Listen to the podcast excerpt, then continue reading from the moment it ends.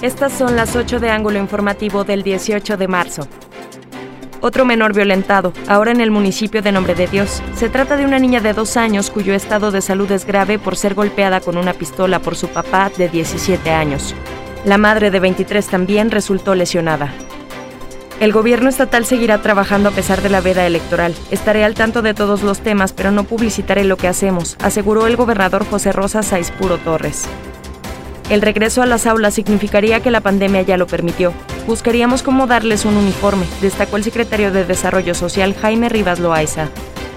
Se necesita un trabajo en conjunto con la Secretaría de Educación, las escuelas, el gobierno municipal y los padres de familia para establecer modelos de vigilancia y proteger de robos a los edificios escolares, admitió el alcalde Jorge Salum.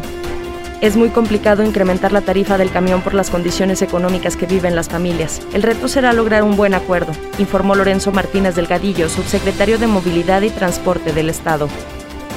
Iniciará su recorrido Balam, autobús eléctrico en la ruta de los camiones naranja para que se pruebe su desempeño durante las dos semanas. Informó el secretario de Recursos Naturales Alfredo Herrera. Se carga en cuatro horas y rinde 250 kilómetros. Su costo llega a los 5 millones de pesos. Concluye la Agencia Médica Europea que la vacuna contra el coronavirus de AstraZeneca es segura y eficaz. Según el ritmo de vacunación llevado hasta ahora, para alcanzar a inmunizar contra el COVID-19 al 70% de la población, el gobierno de México tardará 2.3 años.